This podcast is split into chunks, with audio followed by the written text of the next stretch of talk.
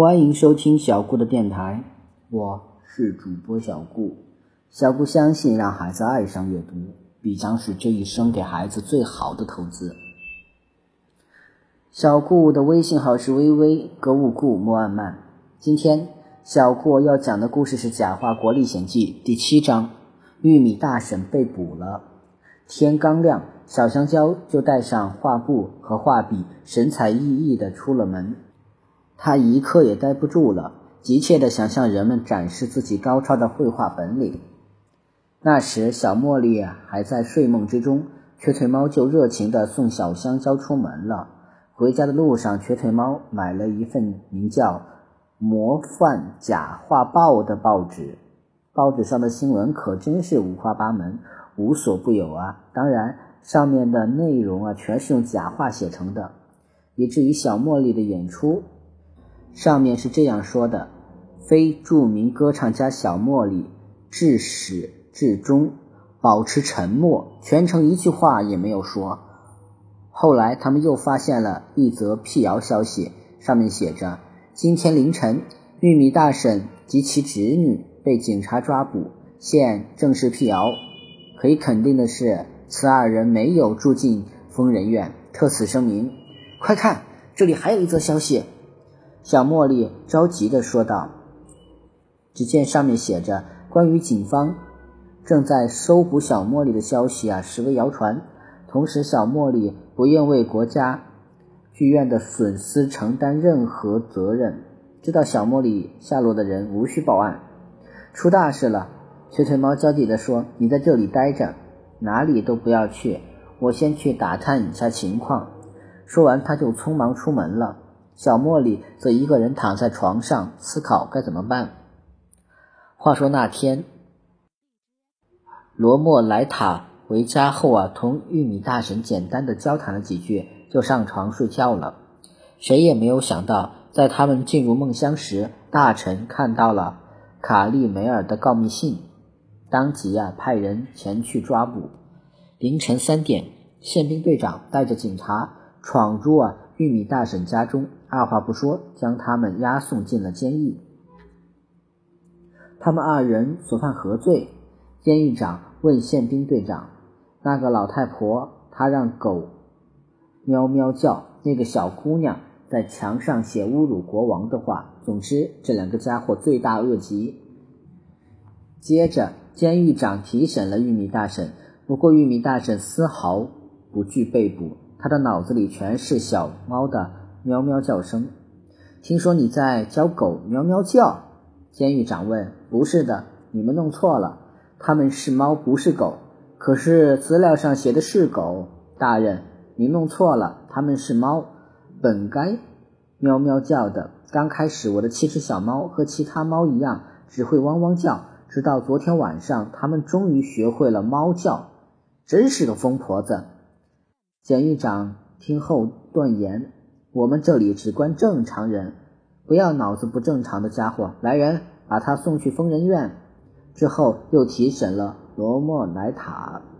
在墙上写字的人是你吗？监狱长问。是的。罗莫莱塔一口答应了下来。听见了吗？监狱长再次大吼。又是一个疯子！快把这个疯丫头一并送到疯人院去！天哪，怎么这么多疯子？快把他们弄走！宪兵队长原以为审讯结束后就可以回家睡觉，没想到他们又被退了回来，只好黑着脸将他们押上了警车，送往疯人院。疯人院接管了他们，并将他们关押在了大牢房。那里关押的全是说真话的疯子。宪兵队长好不容易啊，忙完回到警局，却发现有人在等他，是卡利梅尔。一看见宪兵队长卡利梅尔，就露出了丑陋无比的谄媚笑容。大人，我是来领赏金的。您抓住这么重要的罪犯的那封举报信，正是我写的。原来举报信是你写的。宪兵队长狡诈地问道：“敢问你在上面所写的事情都是事实吗？有无半句谎言？我敢发誓，上面说的全都是真的。”卡里梅尔说：“好，很好。”宪兵队长脸上浮现出阴险的坏笑：“你竟然说自己说的都是真话？我早看出你是图谋不轨的人了。来人呐，把这个神经错乱的家伙送往疯人院！大人，求求您饶了我吧！”卡利梅尔赶紧告饶：“我说的都是假话呀！啊，不对，我说的都是真话啊！我知道了，您是想独吞我的奖金。来人，这个家伙又发病了，快堵住他的嘴！”把他带走。就这样，疯人院又多了一位新成员。刚解决完这件事，警察局的电话又响个不停。我要报警！我刚刚看到了一条喵喵叫的疯狗。我要报警！有条喵喵叫的疯狗在我家门前吼了半天了。你们怎么还不派人过来？宪兵队长立即啊召集打狗队成员和宪兵，让他们全程搜捕这些发疯的狗。说到这里，大家可能猜到了，那些喵喵叫的狗其实就是玉米大神养的流浪猫。半小时后，打狗队逮到了最小的那只猫。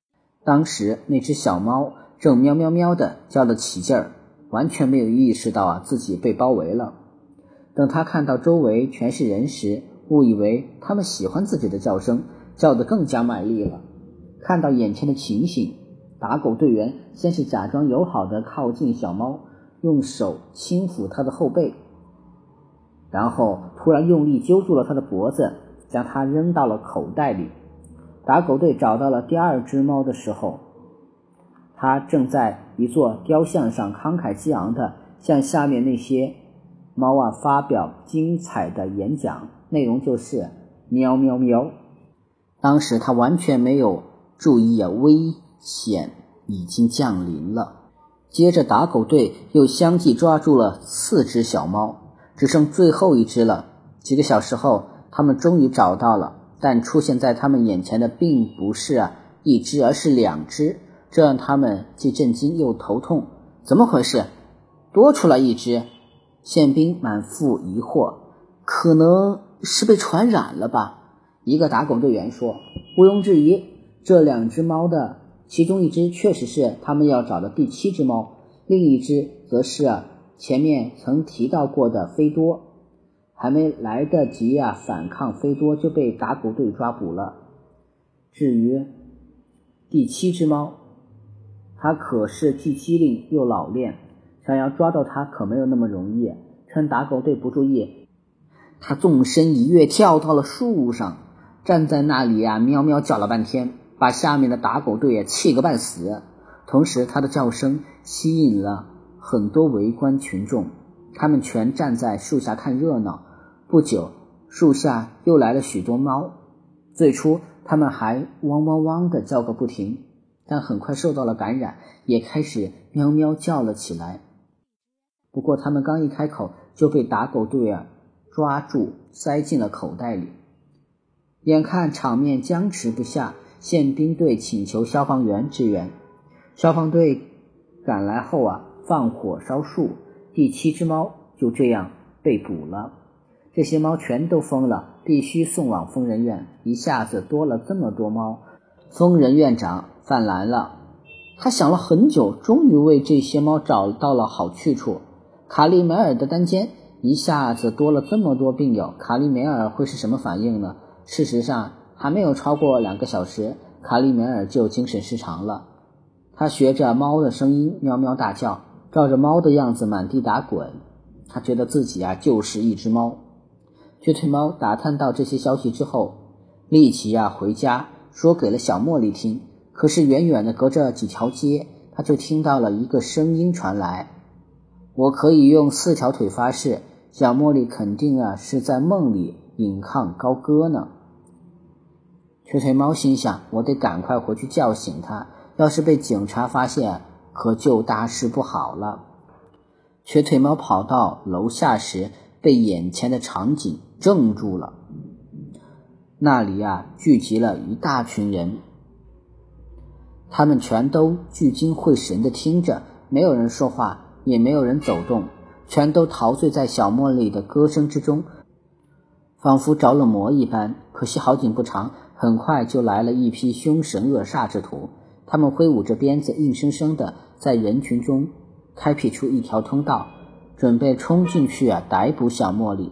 在这危急关头，瘸腿猫使出浑身力气，像闪电一般飞快地冲进了阁楼里。小茉莉，快醒醒，出事了！瘸腿猫急坏了，边喊边用爪子拍小茉莉的脸。警察来了，快走！在瘸腿猫的狂拍乱叫下，小茉莉终于醒了，但她仍迷迷糊糊的，疑惑地问：“这里是哪里？”“不要管这里是哪里，赶快走！再不走，你就得去蹲监狱了。”瘸腿猫简直要急晕过去。怎么回事？难道难道我又唱歌了？没错，我们必须抓紧时间逃跑。过来这边，我们只能从屋顶上走了。我又不是猫，怎么能在屋顶上连蹦带跳的逃跑呢？你是不是糊涂了？别担心，抓住我的尾巴就可以了。我带你走。可是我们去哪里？我也不知道。我只知道，现在我们必须得先离开这里，而且离得越远越好。瘸腿猫打开阁楼的窗户，轻松一跳，便来到了下面的屋顶上。小茉莉虽然害怕，但还是咬紧牙关，紧闭双眼。学着瘸腿猫的样子跳了下去，《假话国历险记》第七章就到这里结束了。希望大家能继续收听小顾的电台，谢谢大家的收听了。